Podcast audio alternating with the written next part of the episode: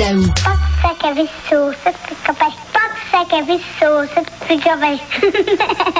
Il y a huit institutions dans le mouvement coopératif des jardins. Pop Sakavi, vous connaissez les noms par cœur? Ça, ça, Yves, c'est quand les gens avaient un attachement émotif envers Desjardins. Là, c'est, écoute, il y a un petit village qui euh, déclare la guerre à Desjardins.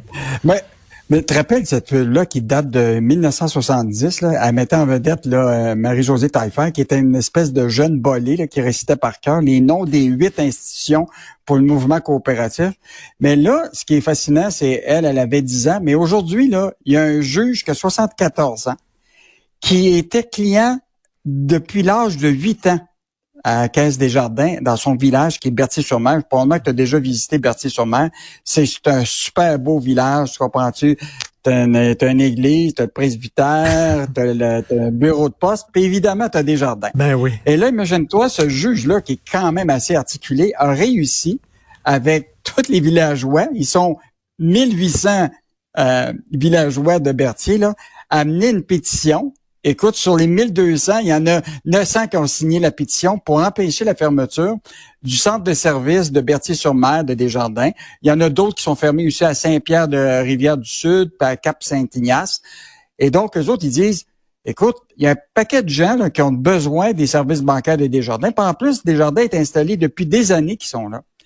Et donc là, ils mènent une guerre. Mais ce qui est, ce qui est fascinant, c'est que ils ont invité le représentant de, de, de Desjardins à venir à une séance d'information. Et la séance d'information a commencé de la façon suivante. Il dit, je vous le dis tout de suite, la décision a été irréversible, on ferme. fait qu'il y avait presque pas de débat. Euh, Donc, mais il continue à mener cette bataille-là. Et je rappellerai que Desjardins, bon, on dit euh, que Desjardins, c'est un mouvement coopératif, mais on s'entend pour Ben dire oui, que c'est de banque. plus en plus une banque. Et là, la question, c'est que là, ils ont coupé dans les centres de services. Écoute, depuis, ils, ferment à peu près 70 centres de services par année au Québec, en raison du fait que probablement les gens vont vers le numérique, euh, abandonnent un peu les guichets auto- automatiques, tout ça. Mais il y a demeure pas moins que, tu sais, y a-tu, y a-tu un milieu de terrain pour ces succursales-là où ce que tu dis, bon, je vais le maintenir, tu sais, jusqu'à temps que, je dis pas que le village va disparaître, mais la, réalité, c'est qu'il y a encore du monde qui attendent en ligne, qui vont à la caisse, quitte à ce que ça Mais- soit pas nécessairement rentable, puis tu compenseras avec euh, Mais si ça ferme, là, si ça ferme, là, ils vont ils vont devoir faire beaucoup de, de, de kilomètres pour Ben, aller euh, à, à l'autre centre de service. C'est ça. C'est ça, exactement. On est obligé de se déplacer en voiture. Euh, mais tu sais, il y a des personnes âgées qui sont, c'est c'est sûr, qui ont moins de mobilité, euh, etc. Donc, euh, tu sais, ces gens-là sont pas nécessairement sur le numérique tout le temps. là.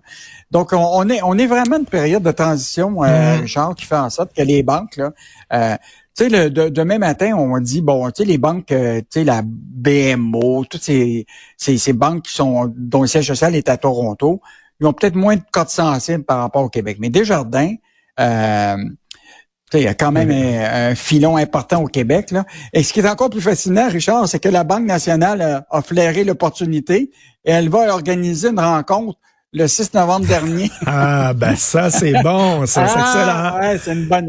c'est une Écoute, bonne ils ont, vu une le- opportunité. là. Puis le juge, même le juge, il a dit, lui, il dit, ça l'a tellement découragé. Il a quand même été un client depuis l'âge de 8 ans. là.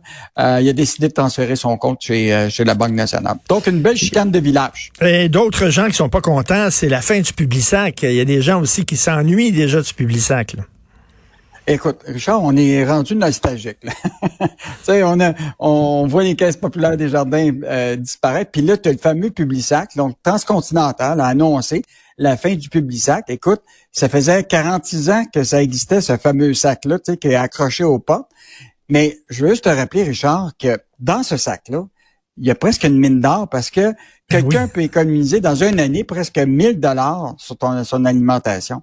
Donc, c'est sûr que les gens attendaient ça. Puis, bon, évidemment, il y a beaucoup de gens qui se sont tournés vers euh, des versions numériques, tout ça, comme annonce euh, Transcontinental, où ce qu'ils vont faire distribuer euh, plutôt un- une version papier qui va être distribuée par euh, Post Canada. Là.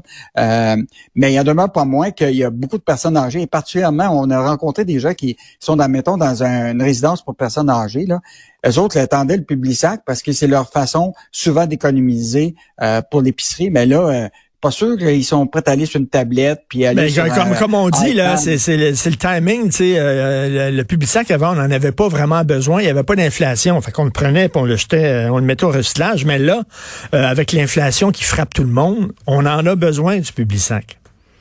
Oui. Puis ce qui est fascinant, Richard, c'est que bon, Transcontinental fait une opération quand même euh, majeure de, de, mettre fin à ça. Mais ce qui est intéressant, c'est qu'ils vont diminuer la, la portion de, des, des, des rabais. Les, les journaux locaux ne seront presque plus distribués, là, parce que c'était un, un, filon pour faire distribuer les journaux régionaux. Mais moi, ce qui me, fatigue là-dedans, Richard, c'est que ils font une entente avec Post Canada qui va distribuer justement ce, ce, ce nouveau euh, Publisac, mais juste papier, là.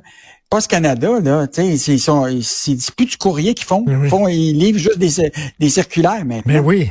Écoute, puis l'autre affaire, c'est que Post Canada, là, c'est déficitaire, là, depuis des années. Comprends-tu? Avec, moi, je trouve ça euh, assez fascinant de voir qu'on mm. utilise une société d'État fédéral qui est déficitaire pour distribuer des, euh, des, des, des, ben des, circulaires, alors que, que, ça devrait être le courrier. Et en, terminant, euh, première journée de grève, donc aujourd'hui, euh, on en annonce trois autres un peu plus tard en novembre. Euh, je le voyais, là, je le disais tantôt, là, moi j'entendais des automobilistes qui klaxonnaient là, en appui aux, aux, manifestants. Donc, il semble avoir la population de leur côté. Est-ce que ça va se régler avant le temps des fêtes, tu penses? Ben, moi, je pense que probablement qu'il y a encore une marge de manœuvre. La marge de manœuvre, on l'avait établie avec euh, Michel Girard, c'est 2 milliards. Okay? Parce qu'actuellement, chaque hausse de 1% de la rémunération des salaires et des avantages sociaux là, pour les 564 000, là, ça coûte un supplément de 600 millions de dollars pour le gouvernement du Québec. Là, actuellement, l'écart qui les sépare les deux, là, parce qu'on faut juste rappeler aux gens que les syndiqués demandent une augmentation de 21% sur trois ans. Puis le gouvernement, lui, offre 14,8 sur 5 ans. Fait que la différence entre les deux, c'est 2 milliards. Fait qu'est-ce qu'il y en a un, à un moment, il va être capable de, de bouger. Puis mais c'est sûr qu'actuellement, l'offre à 21% sur 3 ans, là, le Québec n'a pas les moyens de se payer ça. Là. Ben non. Euh, actuellement, c'est sûr. Écoute, c'est des. Euh, Michel Girard l'avait établi, ben oui. c'est plus de 10 milliards en, en, en, dépenses. Ça veut donc dire que le ministre Éric Gérard, le vrai ministre des Finances. Des fois, je mélange Michel Gérard, qui est le notre chroniqueur, mais il est aussi bon en finance qu'Éric Gérard. Et demain, c'est la mise à jour économique, Richard. Et donc, là, on va apprendre c'est quoi l'état des finances du Québec, puis c'est quoi les prévisions économiques pour ce qui s'en vient en avant pour le Québec. Parce qu'actuellement, il y a des nuages noirs qui, qui pointent à l'horizon, là, les mhm. prévisions économiques pour l'économie, les taux d'intérêt, etc. Donc, euh, je pense que le, demain, la mise à jour économique va peut-être avoir un impact sur ces négociations-là. Écoute, on s'en reparlera demain, bien sûr. Merci beaucoup, Yves Daou. Bonne journée. Salut.